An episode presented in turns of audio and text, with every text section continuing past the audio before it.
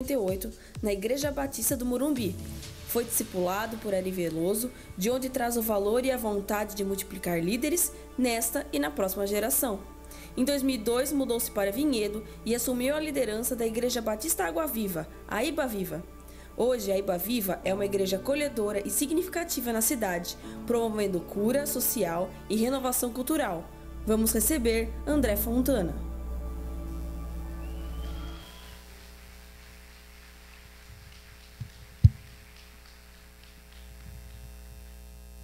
Coração desejar que a graça e a paz do nosso Senhor Jesus Cristo estivesse sobre a sua vida.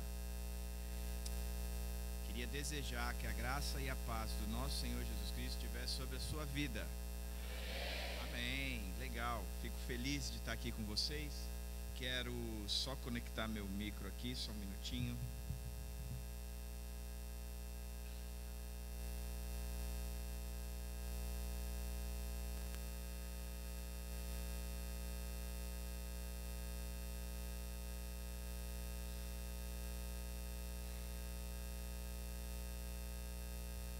Hoje a gente está dando início à, conferência de, sobre famílias ou de famílias para vocês e eu quero fazer uma pergunta bem sincera para você. Na verdade, que você me responda de forma bem sincera. Quando a gente pensa em conferência de família, eu acredito que os temas que virão sempre para nós, que a gente vai sempre querer tratar ou que a gente sempre vai apresentar, são temas como relacionamento entre marido e mulher, como é que você pode escolher uma, uma esposa ou uma, é, um marido bacana para vocês? Como é que eu educo os meus filhos? Perdi meus filhos e aí como é que eu posso recuperar, resgatar meus filhos e assim por diante? Eu acho que esses são os temas que têm abrangido ou atendido a maior parte das nossas conferências. São temas importantes, são temas que que eu, como pastor, tenho lidado no dia a dia com famílias que não aprenderam aquilo que as conferências missionárias, as conferências sobre família têm falado. Eu acredito que nós precisamos ter muito mais conferências para que o pessoal aprenda muito mais, porque o que a gente entende é que as famílias têm, têm faltado ou têm tido poucos alicerces de fato para caminharem de forma sadia. Mas hoje eu quero pensar de forma diferente. Eu queria pensar naqueles que são esquecidos e desmotivados. A minha igreja é uma igreja muito forte, é parecida com essa aqui, ela é muito forte com a nova geração. A gente se preocupa demais com do bebezinho recém-nascido até o jovem quando se casa. É uma igreja voltada para esse público é uma igreja que fala no, na linguagem desse público e, e tem trabalhado muito nesse sentido. O problema é que eu comecei a, a, a, ter que enfrentar alguns problemas dentro da minha família e eu comecei a, a ter que cuidar do meu pai e da minha mãe. E eu percebi que essa é uma geração desmotivada e esquecida a geração dos mais velhos, dos idosos, da como, a, como politicamente e socialmente falando, a gente tem, tem trabalhado no Brasil, daqueles que têm 60 anos ou mais. Uma geração completamente esquecida. E eu tenho pensado muito que a gente tem que trabalhar e resgatar alguns valores em relação a esta geração, e é sobre eles que eu queria conversar com você nessa noite. Começo pensando num texto, o texto de, de que apresenta uma realidade diferente entre as gerações, quando Paulo conversa com Timóteo dizendo: Não repreenda asperamente o homem idoso, mas exorte-o como se ele fosse seu pai. Trate os jovens como a irmãos, as mulheres idosas como as mães e as moças como as irmãs, com toda a pureza. Quando Paulo está exortando o jovem Timóteo, que era pastor na igreja de Éfeso, a ser o líder daquela igreja, ele diz o seguinte: Timóteo, você é pastor, mas você não é pastor de uma faixa etária. Você não é pastor de, uma, de um grupo somente, você é pastor de uma igreja. E uma igreja ela é composta por várias gerações. Por isso eu quero te ensinar como é que você lida com cada uma dessas gerações. Ele diz: para o homem idoso, você não o repreenda asperamente. Com os jovens, você trate como irmãos. As mulheres idosas, você trata como se você estivesse tratando com a sua mãe. E as irmãs, é, e as mais moças, como se fossem suas irmãs, com toda a pureza. Paulo está dizendo: escuta, as gerações são muitas dentro de uma igreja e você tem que ter uma abordagem diferente para cada uma delas. E aprenda a ser multifacetado dentro das multigerações que existem dentro da. E a menor faixa, aquela que sustenta. Existe uma crise hoje que já está sendo tratada porque se reconhece esse problema a médio e curto prazo. Por isso a igreja tem que abrir os olhos e entender que essa é uma geração ou uma faixa etária que vamos precisar atingir com muita frequência. Olhando para essa faixa etária, eu queria pensar com vocês um pouco o que a sociologia diz a respeito, a, a biologia, a fisiologia diz a respeito do envelhecimento na atualidade, aspectos cronológicos, biológicos, psicológicos e sociais. Quando nós olhamos a composição de uma faixa etária, como nós mensuramos o processo do envelhecimento, nós entendemos que hoje, atualmente, os especialistas no estudo do envelhecimento, eles dividem a terceira idade em três grupos. O primeiro grupo, os idosos jovens, depois os idosos velhos e os idosos mais velhos. O termo idosos jovens, ele geralmente abrange o pessoal entre 65 e 74 anos de idade. Eles costumam estar com a vida ativa, cheia de atividades, com uma vida bem de saúde, rigorosos, com, com sonhos e até com capacidade de caminhar. Quando você chega para uma outra faixa etária, o pessoal entre 60, 75 e 84, 65 e 74 anos, eles são considerados como os idosos velhos, 75 a 84 anos. E os idosos mais velhos, aqueles que têm acima de 85 anos de idade, esses são aqueles que, na maior parte das vezes, têm a tendência para fraqueza, para enfermidade, podem ter dificuldade para desempenhar algumas atividades da vida diária, são pessoas que carecem da, do investimento e da presença de algumas outras pessoas. Embora essa seja uma categorização bastante usual, e se você for trabalhar em alguns lugares, você vai ver que eles vão falar dos idosos mais velhos, dos idosos velhos e dos idosos jovens, como é que nós podemos atingir, tratar a medicação, o tratamento psicológico, a terapia para cada um deles. No meio da sociologia, eles são muito bem divididos. O que nós entendemos é que não se pode categorizar uma pessoa simplesmente pelos anos de vida dela. A idade ela é composta por alguns outros fatores, e vocês vão entender o que eu estou dizendo. Primeiro, nós temos o fator que é a idade cronológica. Ela mensura exclusivamente os dias, as semanas, os meses e os anos de quando a pessoa nasceu. Por exemplo, eu tenho 48 anos porque nasci no dia 3 de setembro de 1968. Não parece. Eu sei que parece 20 mas eu tenho 48. O fato é que a minha idade cronológica diz isso, mas não é somente a idade cronológica, porque ela refere-se somente ao número de anos decorridos desde o meu nascimento. Vai um pouco além. Nós temos a idade biológica, e ela é definida pelas modificações corporais e mentais que ocorrem ao longo do processo de desenvolvimento e caracterizam cada uma das fases do desenvolvimento do ser humano. Por exemplo, o adolescente enche a cara de espinha. O homem, adolescente homem, ele começa a mudar a voz. E aí ele começa a falar grosso e fino ao mesmo tempo. E aí ele está dizendo, e você começa a falar, cara, o que é isso? São características e marcas da idade é, biológica que traz isso para ele o sujeito vai ficando mais velho, o cabelo vai ficando mais branco. Com o passar do tempo, tudo muda, os volumes aumentam e caem. O que é fato é que a gente entende que a idade biológica traz algumas características. Agora presta atenção quais são as características que a idade biológica traz para o idoso. A partir dos 40 anos, a estatura do indivíduo diminui cerca de um centímetro por década principalmente devido à diminuição da altura vertebral ocasionada pela redução da massa óssea e outras alterações degenerativas da coluna vertebral.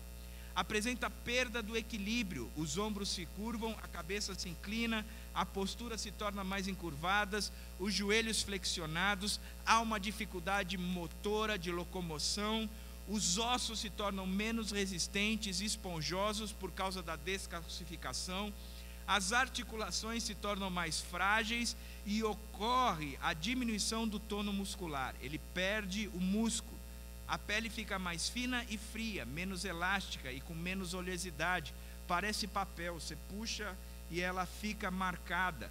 O cabelos e unhas se tornam mais frágeis. A visão também declina, a diminuição da acuidade visual, da diminuição do campo visual periférico, diminuição da adaptação claro-escuro, diminuição da noção de profundidade e diminuição da identificação de cores.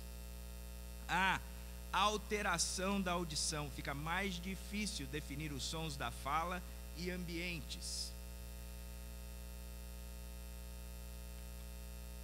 Alteração do paladar, alteração do tato, com o envelhecimento, o peso e o volume do encéfalo diminui por perda de neurônios mas apesar dessa redução, as funções mentais permanecem preservadas até o final da vida, sem considerar a potência que se perde em algumas outras regiões da vida. Para o homem. Isso significa que a idade biológica é aquela que é pontuada por características normais do desenvolvimento da pessoa para o envelhecimento. Existe também a idade social. É aquela marcada por tipos de ações, posturas e lugares que uma pessoa faz e frequenta. A cultura e o grupo social têm um importante aspecto para ele. Por exemplo, o adolescente está na escola e espera-se que o adolescente esteja na escola. O jovem está na faculdade. O adulto está no trabalho. O idoso está aposentado. A gente olha para a idade social e diz: são marcas que eles deveriam ter. O jovem usa calça de tal forma, rasgada, é, com boné e uma série, coisa que não se espera de um idoso. Quando o idoso aparece dessa forma, você diz: o cara está pirado, coisa ridícula. Não é ridículo para o adolescente, mas é ridículo para o idoso. Por quê? Porque a idade social é aquela que é marcada por aquilo que nós estamos acostumados a viver. Que socialmente nós estipulamos como comum. Não é comum uma criança de chupeta, é comum um nenê de chupeta.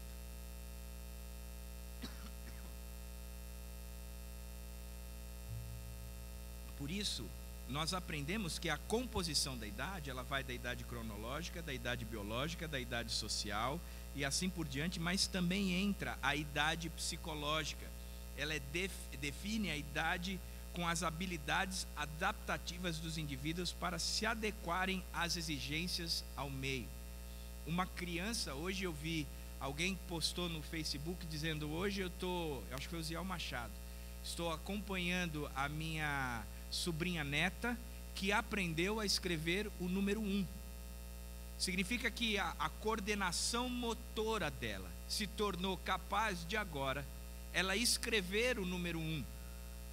Isso torna ela capaz, porque psicologicamente ela já começou a, a, a desenvolver a, as condições ou as, as áreas cognitivas da própria vida para que ela saiba escrever. Como você não espera que um adolescente tenha um comportamento de um adulto adolescente é adolescente. E ele psicologicamente está preparado para isso. Eu tenho dois filhos, um de 17 e um de 15 anos. São solteiros e são lindíssimos. Se você está solteira e gostaria, a gente pode negociar sem problema nenhum. Nenhum. O fato é que eu vejo eles e por durante muito tempo eu olhava o quarto dos dois e eu dizia, cara, que bagunça, como é que eles conseguem viver nisso? E eu reclamava, dava bronca, discutia, e eles não aprendiam. Até que eu li um livro de um psicólogo médico, chamado é, Isamitiba, que dizia: nesta faixa etária, eles estão hormonalmente impossíveis de se organizarem E o que você tem que fazer é lembrar todos os dias o que eles têm que fazer. Eu falei, puxa, isso me fez tão bem.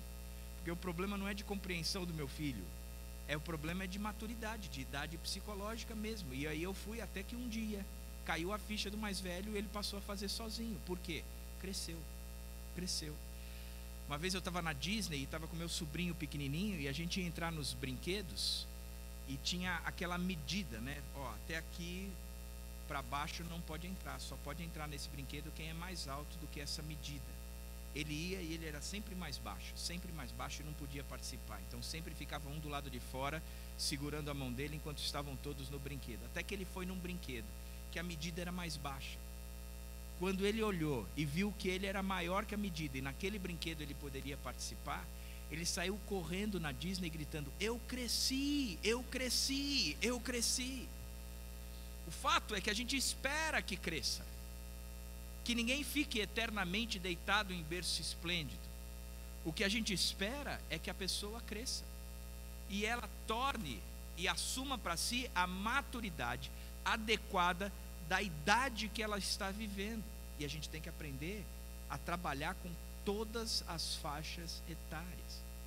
Por isso, eu quero pensar um pouco mais para as maiores preocupações com a vida na velhice. Você já parou para pensar o que um idoso acima de 60 anos teme? Já parou para pensar nisso? Enquanto que uma criança teme o boi da cara preta, teme que o pai venha com a cinta para cima dele, quais são os medos e as preocupações que um idoso é, traz para si ou vive para si? E eu quero olhar para isso dizendo que 58% tem medo da perda da autossuficiência para cuidar das necessidades básicas, que ele se torne inválido. Segunda maior medo é 57% tem medo da perda da agilidade física. Terceira característica, o terceiro item, 51% tem medo da perda da agilidade mental. Em quarto lugar, 49% tem medo de ser um fardo para membros da famílias ou amigos. Em quinto lugar, com 44% não ter dinheiro suficiente para viver com conforto. Em sexto lugar, com 41% não ter dinheiro suficiente para arcar com os custos médicos. Em sétimo lugar, com 32%, ser abandonado e ficar sozinho. Em oitavo lugar, com 22%, morar em um lar para idosos. Em nono lugar, com 17%, a perda do contato com familiares e amigos. E em décimo lugar, com 14%, morar com membros das famílias. São uma pesquisa feita por uma empresa chamada Nielsen, que avalia isso no mundo inteiro, e pontuaram os 10 maiores medos que um sujeito com 60 anos ou mais pode estar acarretando. Cara tem medo de ser colocado num abrigo para idoso. O cara tem medo de ter que morar na casa da, da, dos filhos ou de um amigo. O cara tem medo de não ter dinheiro para viver a vida ou não ter dinheiro para pagar o plano de saúde ou as medicações que precisa. O cara tem medo de ficar é, incapaz e não conseguir andar. Ele tem medo de começar a perder a, a capacidade de pensar, de raciocinar, de ter razão. Ele perde e, e ele sabe que a idade traz essas marcas e ele morre de medo. Morre de medo. Por isso, olhando para essa faixa etária, eu queria pensar no que a Bíblia fala a respeito do idoso. Em torno dele mesmo demora um tempão, porque ele não tem condições.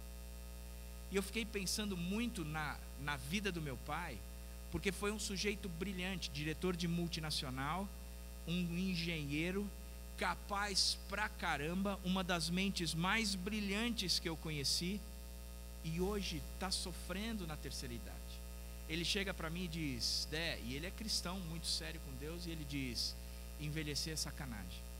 Envelhecer é sacanagem. E eu fico olhando para aquilo dizendo: puxa, pai, que coisa triste. Que coisa triste. Da mesma forma, como algumas outras pessoas com quem eu tenho convivido na igreja, eles chegam num determinado momento que a impressão que me dá é que eles não fazem mais nada da vida a não ser esperar a morte chegar.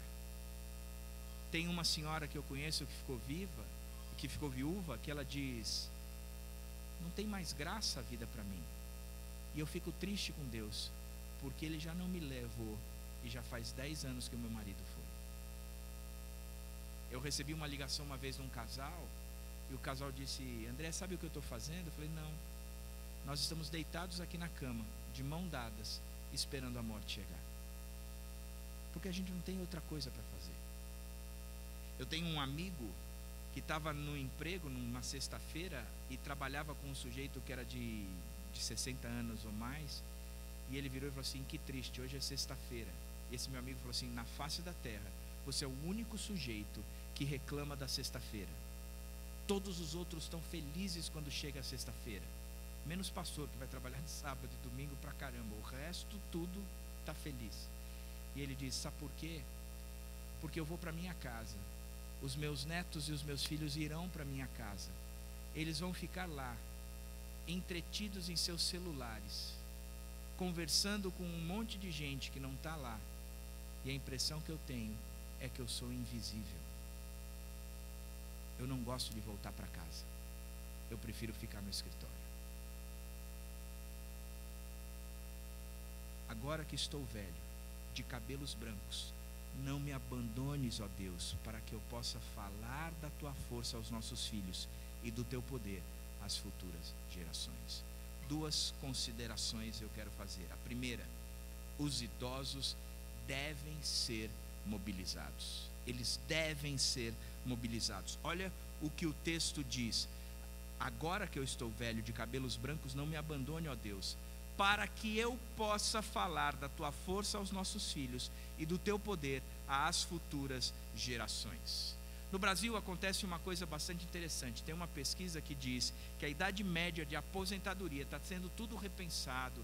Daqui para frente, provavelmente a idade vai ser de 65 anos mesmo. A previdência está sendo repensada, mas até hoje a idade média para aposentadoria no Brasil é de 53 anos de idade. Com 53 anos de idade, o cara passa a desfrutar do benefício da previdência. Sabe o que isso significa? Significa que, em geral, no período onde o cara está mais produtivo mentalmente, porque ele cresceu, ele experimentou, ele já viveu, ele ganhou conhecimento e ao mesmo tempo viu o conhecimento sendo aplicado, com seus 50, 55 anos, onde ele está no auge de tudo isso, ele é aposentado. Ele perde a capacidade de ser produtivo. Essa é uma das marcas no Brasil. Isso é tão verdade que, em vez da pessoa se beneficiar da sua previdência, ele utiliza a sua previdência como uma segunda fonte de renda. Talvez você conheça pessoas que são aposentadas e continuam trabalhando Sabe o que isso significa? Significa que a gente ainda não entendeu o que significa de fato uma terceira idade. Que é quando eu vou me preparar para me aposentar. É quando eu não trabalho mais. É quando eu não consigo mais me sustentar. Porque o que nós olhamos é que a previdência ainda não foi, ou a aposentadoria ainda não foi entendido. Isso só mostra que a fase da velhice é algo que não é compreendido e é consequentemente erradamente programada por nós. Poucas pessoas que eu conheço de fato chegaram na sua fase da velhice com um significado e um propósito na vida. Poucas pessoas que eu conheço chegaram na velhice estruturados financeiramente. Poucas pessoas. Porque no Brasil, e na verdade no mundo, numa sociedade consumista como a nossa, aonde aquilo que tem mais idade não presta, o meu celular está funcionando, ele recebe, ele liga, ele faz é, trocas de mensagens, mas ele já está obsoleto simplesmente porque saiu um aparelho agora que é a prova d'água. Então eu preciso vender o meu, aquele já não me presta mais na nossa cabeça, o conceito da terceira idade é a mesma coisa. chegar na terceira idade é uma tristeza, porque eu vou ser obsoleto, eu não vou prestar por mais nada. Eu vou prestar simplesmente para ser trocado, porque no Brasil e quase que no mundo inteiro, ninguém compreendeu ainda o que é a terceira idade. Basta você olhar para o plano de previdência no próprio país. Por isso o texto diz: para que eu possa falar da tua força aos nossos filhos e do teu poder às futuras gerações. Se enxergarmos a velhice como um problema para a pessoa e para a sociedade, isso significa que é falta de conhecimento bíblico. Porque a terceira idade tem uma importância tremenda na Bíblia. É, são eles que passam para a nova geração os princípios e os valores e o conhecimento a respeito de Deus. A sociedade e a cultura não podem nos intimidar, mas o texto incentiva o contrário. Quando você olha para uma sociedade que diz que o velho não presta, o velho existe para ser posto numa casa de, de, de acolhimento, numa casa de. num abrigo para idosos. O velho não tem valor nenhum. O velho é um peso para a sociedade. O idoso não presta. O, o da terceira idade não tem valor. Quando você olha para isso e entende que a sociedade tem dito isso a respeito dessa faixa etária, e você vai para a Bíblia, você vai ver que a Bíblia está dizendo extremamente o contrário. O que a Bíblia diz é: eu tenho sim muito significado, e eu tenho sim muita, mas muita importância no meio da sociedade que eu estou inserido. Nós somos chamados por Deus para viver como fonte de referência na terceira idade nós somos chamados por Deus para ser um modelo para a sociedade que está se levantando na nossa velhice, nós somos o, chamados por Deus para ser a, a, a, a testemunha viva de que existe um Deus e não importa o tempo, não importa as lutas, não importa as dificuldades que você está passando. Eu já passei por todas elas, eu já enfrentei todas as situações. Hoje eu já sou velho, de cabelo branco, e eu posso lhe ensinar a passar por tudo isso. Eu tenho um significado. O incrível da fé cristã é a defesa de Pedro em favor dos cristãos em Atos 2.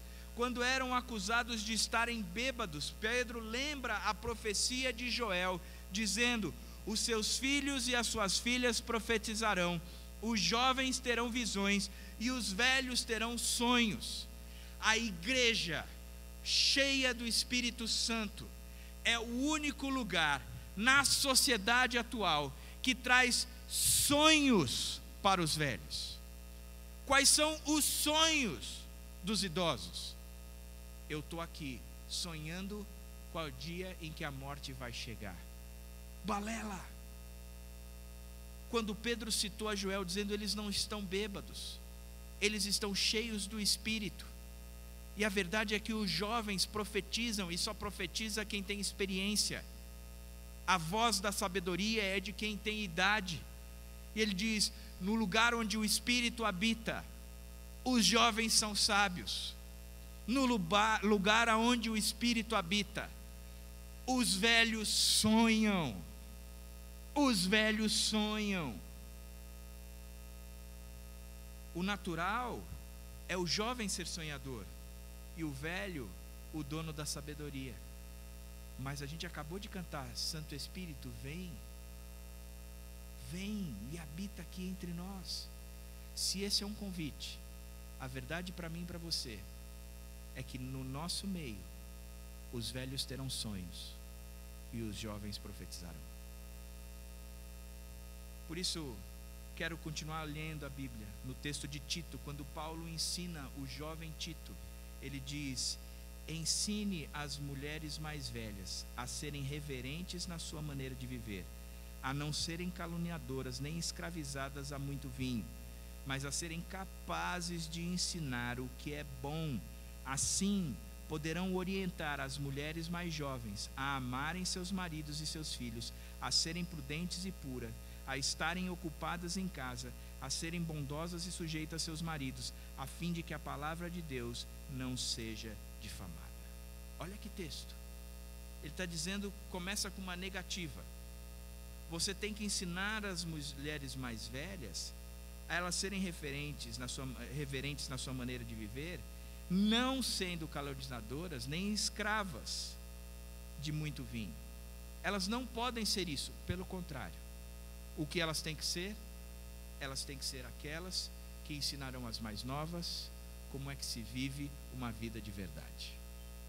Elas serão aquelas que vão passar para as mais novas o que é a vida em Cristo Jesus. Elas vão ser aquelas que ensinarão a vida santa. Sabe o que eu gosto de entender como vida santa? Sabe quando a gente assiste aqueles filmes de, de, de operação, de sala cirúrgica, centro cirúrgico? O médico chega, pega o sabonete e começa a lavar a mão, esfrega a mão de um monte de jeito, e, e aí pega uma escovinha, esfrega as unhas, aí a mão está lavada. A partir daquele momento, ele não pode tocar com aquelas mãos em mais nada. Ele começa a andar de costas, vem alguém e coloca uma luva esterilizada ainda mais nele. Aí piorou, é que ele não pode tocar em nada mesmo. Ele de costas abre a porta da sala do centro cirúrgico e aí ele vai no paciente e aí com a mão purificada, limpa, pura, isenta de impureza, ele trabalha naquele ser doente para que ele não tenha nenhum tipo de doença. Por isso ele fez esse tipo de procedimento. O que ele fez? Ele promoveu a vida, tirando a impureza. Eu gosto de santidade com essa definição. É a promoção da vida quando se tira a impureza. E o idoso vai promover a vida tirando a impureza do mais novo. É responsabilidade dele. Por causa desse incômodo, nós começamos um trabalho com, com idosos na nossa igreja. E nós nos reunimos um dia e passamos um filme, foi um, uma sessão de cinema, 60 mais era o nome do filme. Tinha pipoca, doce, a, a sessão tinha intervalo para eles irem no banheiro e voltarem, uma série de cadeiras mais confortáveis, num som bacana, mais baixo, porque eles precisam ouvir um pouco mais baixo. E eles assistiram aquele filme O Senhor Estagiário com Robert De Niro, que é muito bacana para a vida deles. Ao término de tudo isso, a pergunta que foi feita é: o que vocês esperam de um trabalho com a terceira idade? E a resposta foi: não, nós queremos passear, nós queremos que vocês façam eventos como esse, nós queremos. É... Falei, entendi. O que vocês estão sonhando é com um grupo que seja babysitter de vocês. Mas o que a Bíblia diz é que vocês têm que ser os nossos babysitters. Está na hora de vocês se mobilizarem. Vocês não precisam de um trabalho para ficar levando-os para passear no shopping, em cinema. A gente vai fazer isso também. Mas é mais do que isso. A gente precisa da intervenção e da atuação de vocês nas nossas vidas. Por isso, volto para o texto que a gente tem lido. E agora que estou velho, de cabelos brancos, não me abandones, ó Deus, para que eu possa. Você hoje, se estiver na idade dos 60 mais ou não, a minha pergunta para você é: o que você vai acrescentar a este versículo? Qual vai ser o seu chamado, a sua pegada, o seu sonho para quando você se aposentar? Para quando você estiver recebendo a previdência, você não precisar se preocupar em sustento, porque você já tem o que você plantou. Agora você está livre para fazer o que Deus sempre propôs para que você fizesse. Agora que estou velho, de cabelos brancos, não me abandones, ó Deus, para que eu possa o quê? O quê? O que é que você vai propor? O que você vai escrever? Mas a segunda consideração que eu quero fazer é que os idosos eles devem ser valorizados. O texto diz: Agora que estou velho, de cabelos brancos, não me abandones, ó Deus. Você vê que eu comecei com uma pesquisa de uma empresa chamada Nielsen, é uma multinacional, que pesquisou no mundo inteiro e trouxe 10 temores das pessoas que chegarão à terceira idade. O texto mostra que é natural uma pessoa na terceira idade ter temor. Ele está dizendo: Não me abandones, ó Deus. O salmista está revelando um temor, o temor de ser abandonado, de ser esquecido, de ser relevado a segundo, terceiro, quarto plano, de não ser mais ouvido, de não ser mais visto, de não ser mais tocado. Ele está dizendo: não me abandones, ó Deus, não me abandones. O que ele está ensinando é que um dos maiores sentimentos, e talvez o principal sentimento, de um idoso é o abandono. É o abandono.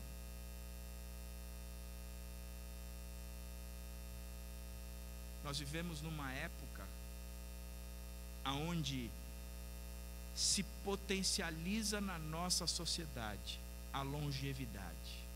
A gente quer chegar longe. A gente quer viver até os 100 anos ou mais. Os tratamentos, a qualidade de vida, o que se come, o ar que se respira, a água que se bebe. Nós queremos longe, longevidade. O problema é que ao mesmo tempo que nós queremos longevidade, esta mesma sociedade nega aos idosos o seu valor e a sua importância social. É uma sociedade esquizofrênica que deseja uma coisa, mas que não sabe lidar e não respeita o que próprio deseja, ou aquilo que próprio deseja. Nós vivemos uma sociedade de consumo na qual apenas o novo é valorizado nessa dura realidade, o velho passa a ser ultrapassado, descartado ou já está fora de moda. É como o celular que eu ilustrei. Ele, o meu continua funcionando.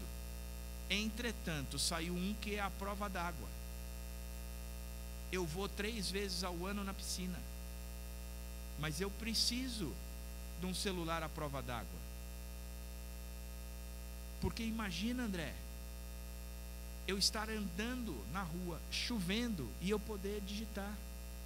Cara, se você estiver na rua chovendo, a primeira coisa que você vai fazer é correr para um abrigo. Você não precisa de um celular à prova d'água. Porque se você ficar no meio da chuva digitando algo no seu celular, eu te garanto que vão olhar para você e falar assim: é no mínimo retardado. Verdade ou mentira, gente? Por isso, é uma coisa tão incoerente. Nós não respeitamos, não está em nós a valorização. Às vezes se muda para um novo aparelho pelo simples fato de querer ser aceito, de se descartar o velho aparelho. O medo da transformação que surge com a velhice assemelha-se um pouco a este fenômeno dos celulares. Eu vou ficando mais velho. E a impressão que eu tenho é como meu próprio pai descreveu: envelhecer é sacanagem. Envelhecer é sacanagem. É como o companheiro, o colega de trabalho desse meu amigo. Envelhecer me tornou invisível. Tudo é mais atraente, tudo é mais importante do que eu mesmo.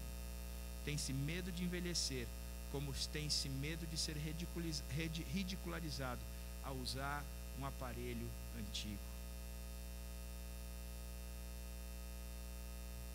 Mas o que eu acho bacana é que não é assim com Jesus. Jesus nunca, nunca permitiu que alguém se sentisse invisível na frente dele, porque ele sempre enxergou a todos. Marco nos conta que para Jesus ninguém passava em branco. Jesus passa uma noite complicada num barco, enfrenta uma tempestade e a sua reação é tranquilizar as águas atormentadas, porque essas águas atormentavam aqueles que estavam com ele.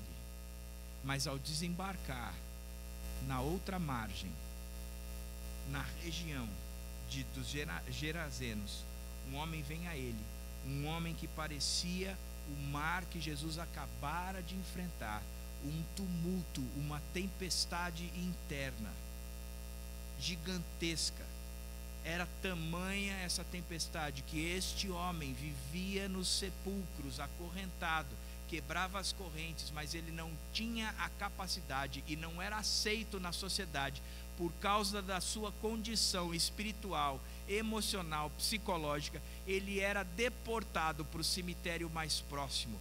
Você está vivo, mas nós te consideramos como um morto. Você não pode viver entre nós. Vá para aquele lugar. Jesus, com toda a compaixão, acalma mais uma tempestade. Ele continua a sua jornada e imediatamente depois, com a multidão a comprimi-lo, o líder da sinagoga, Jairo, cai aos pés de Jesus, pedindo que ele curasse sua filhinha enferma. E prontamente Jesus vai à casa dele, mas no meio de tudo isso, uma mulher com uma hemorragia de 12 anos pensa que se ao menos ela tocasse nas abas do vestido de Jesus, ela seria curada. Jesus para tudo e vai ao encontro dessa mulher e diz: Filha, vá em paz e fique livre do seu sofrimento. E continua a sua jornada em direção à casa de Jairo, em direção à sua filhinha que tinha a idade da doença, que tinha a idade da doença da mulher que havia acabado de curar. E mesmo a morte já tendo a vencida, a morte não sabia que encontraria aquele que era capaz de vencê-la. E ao pegar nas mãos aquela menininha, ele disse: Talita, cume menina levanta e anda, e imediatamente a menina passa a andar. Sabe por quê? Porque ninguém passa em branco com Jesus. A morte não vence a Jesus. E os velhos sonharão. Os velhos sonharão.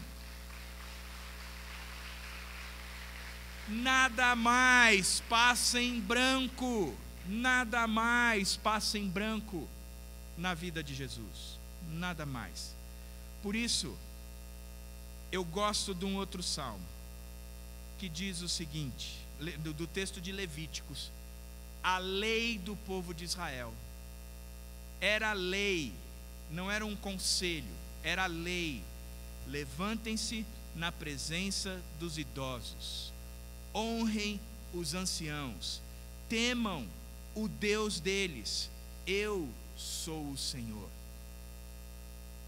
Levantem-se na presença dos idosos, honrem os anciãos, temam o seu Deus, eu sou o Senhor.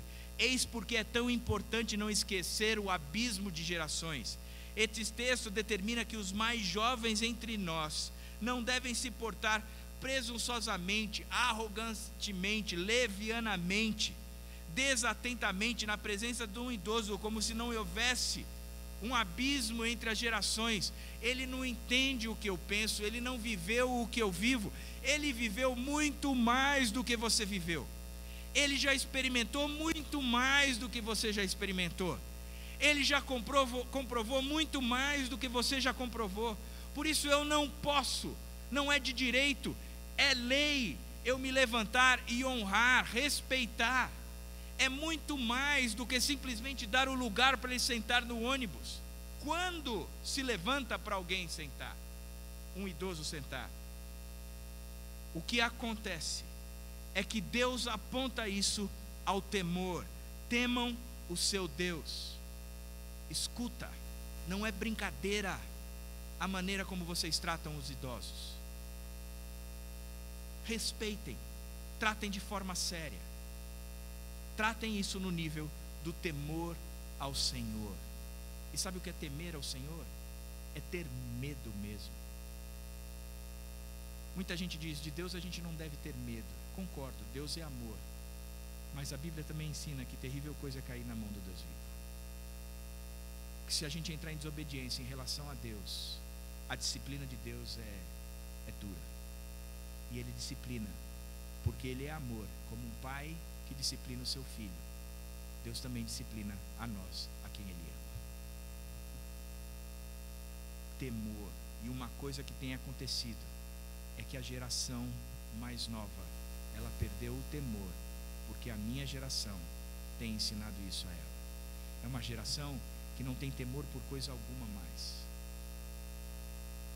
Esses dias eu estava vendo um vídeo de uma professora dando aula os alunos todos brincando na sala de aula e alguém filmando um aluno ir lá na frente e encoxar a professora.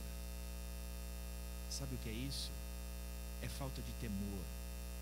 Uma geração que não consegue ficar sentada num culto para ouvir uma mensagem de 45 minutos a uma hora, mas consegue ficar sentada três horas no cinema, assistindo Avatar, um monte de homem grande, verde, que não fala a nossa língua, mas o cara consegue ficar ali. Sabe o que é isso? É falta de respeito, é falta de temor. Preciso sair, ir no banheiro, não estou nem aí para quem está falando, não o considero. É alguém que não olha uma pessoa atravessando na rua com idade e vai cuidar dele. É alguém que não tem a preocupação de ligar e falar: avô, como é que você está? Avó, o que, que você está precisando? Eu vou tirar um tempo da minha semana para honrá-lo, para valorizá-lo, porque eu temo a Deus e eu sei que isso é importante na minha relação com Deus. O texto diz: levantem-se na presença dos idosos e honrem os anciãos. Os dez mandamentos, ele traz a seguinte característica: você tem que honrar seu pai e sua mãe. Os três primeiros ele diz: Deus é Deus para você e acabou. São variações do mesmo tema, os três primeiros. Deus é Deus para você e acabou. O último ele diz: se Deus é, é Deus para você e acabou, você não vai desejar coisa alguma que você não tem, então você não vai cobiçar coisa alguma. Olha que coisa interessante. Os dez mandamentos têm uma lógica, não foram leis lançadas por Deus ao léu. Deus é Deus e acabou. Se Ele é o Deus da sua vida, então saiba de uma coisa: você não vai cobiçar coisa alguma. Tudo o que você tem lhe agrada. Como disse Davi: meu cálice transborda, eu estou satisfeito. Aí ele diz: honra teu pai e tua mãe. Se Deus é Deus e a é minha obrigação, por temor a Deus, honrá-lo, tirando todo o medo que vocês podem ter. Uma deferência respeitosa em oferecer o lugar para sentarem, o lugar de primazia, ouvir com atenção, respeito e consideração o que eles têm fazer, falar, fazê-los sentir importantes e com dignidade, sonegar os medos, os temores e os receios deles. O idoso, ele precisa ser mobilizado mas o idoso, ele também precisa ser considerado, valorizado, honrado por mim e por você. Por isso, eu quero terminar com um videozinho para você assistir e pensar um pouquinho. Talvez você já tenha visto esse vídeo, mas eu quero que você reflita um pouco naquilo tudo que eu conversei agora. Vamos lá? Já beijou na boca? Aí ele não responde. Eu falo, poxa, fala pra mamãe.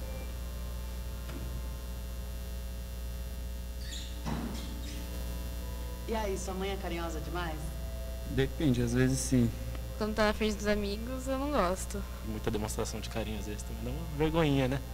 O costume mesmo dela, de ter que ficar tocando assim, sabe? Acho que chega a ser até um vício. Ela buzina. Aí ela parava na frente, olhava pra gente e fazia. Aí eu falei, mãe, eu tô aqui. Quatro anos tendo aula com ela. De português. Nunca gostei de português. o que ela faz que mais te incomoda? Ela gosta de postar muita foto comigo quando era pequeno. Ah, ela fica mexendo no cabelo assim. Nossa, eu odeio isso. Deixa estar sentada esperando no banco, qualquer lugar ela começa a me apertar. Começa a me apertar e tipo, eu fico.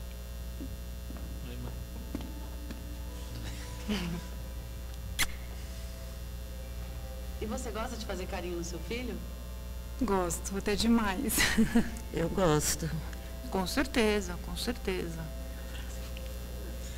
Ai, mãe, mãe, mãe. É, essa é a Keila.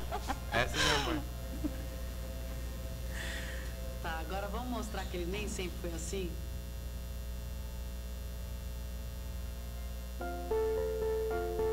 Música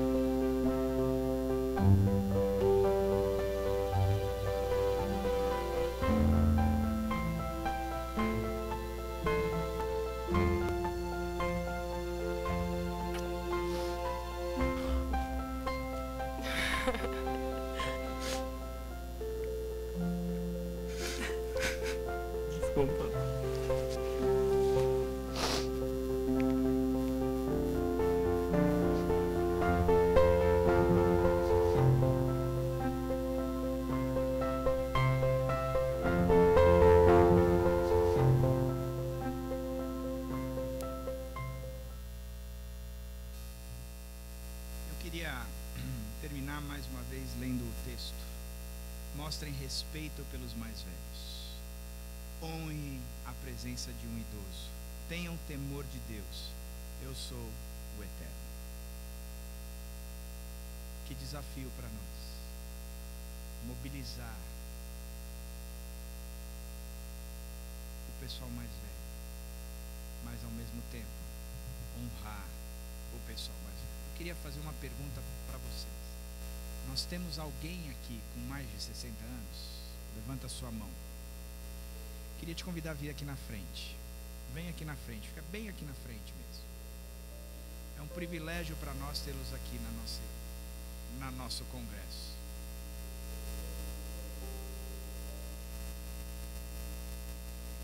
Tem uns com mais de 60 que estão batendo um bolão ainda, né?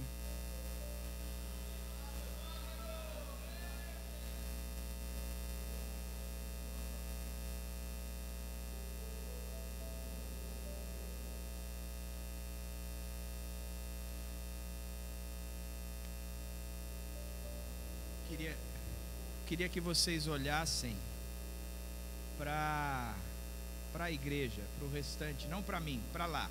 Vocês virassem para lá. É. Olhassem para lá.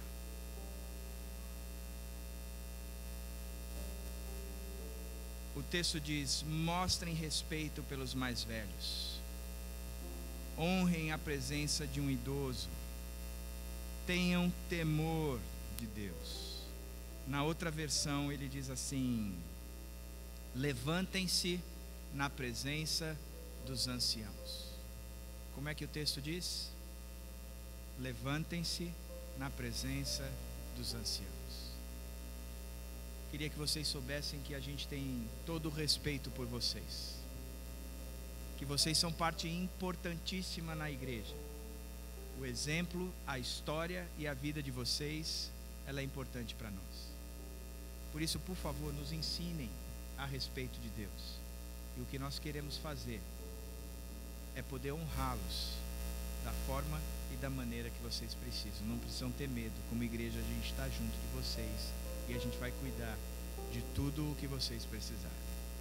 Essa é a nossa função como igreja. Eu estou prometendo por mim mesmo, não estou prometendo pela igreja, mas essa é a função da igreja. Eu queria que a gente desse uma salva de palmas.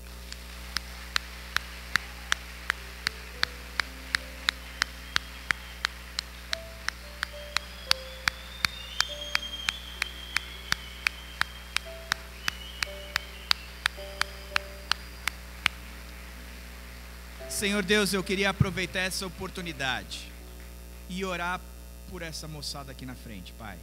Pedindo que, em nome do Senhor Jesus Cristo, o Senhor supra todas as carências deles através dessa igreja, Pai. Que o Teu Espírito venha tratar os corações deles, acalentar, ser aquele confortador, consolador mas que esse movimento do teu espírito seja feito e demonstrado por intermédio dessa comunidade, dessa família. É isso que eu estou te pedindo agora, Pai. Levanta uma geração de idosos que sejam, estejam, Senhor Jesus, engajados em programar ou propagar aquilo que o Senhor tem feito na vida deles e o que o Senhor pode fazer na nossa vida. Mas da mesma forma, levanta uma geração preocupada, Pai, em honrar, de forma a suprir todas as necessidades dessa geração representada aqui na frente. E é em nome do Senhor Jesus que eu abençoo essa igreja de forma integral, pedindo que o amor de Deus Pai, o amor que constrange, que nos capacita a amar, porque o Senhor nos amou primeiro, seja abundante nessa família. Que a graça do Senhor Jesus Cristo, nós não precisamos de mais nada além da tua graça, também seja abundante nessa comunidade. E a amizade, o vínculo, a intimidade com o Espírito Santo de Deus, a comunhão com Deus em nós, também seja abundante. Por isso, que o amor de Deus Pai, a graça do Senhor Jesus Cristo e a comunhão com o Espírito Santo abunde ricamente aqui. É em nome do Senhor Jesus que eu vou. Amém. Amém.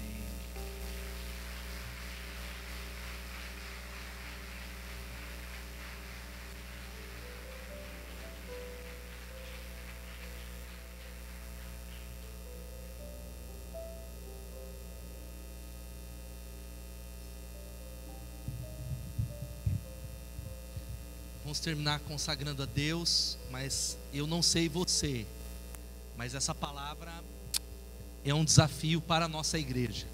Quantos têm avós aqui? Talvez tem muitos jovens nessa igreja.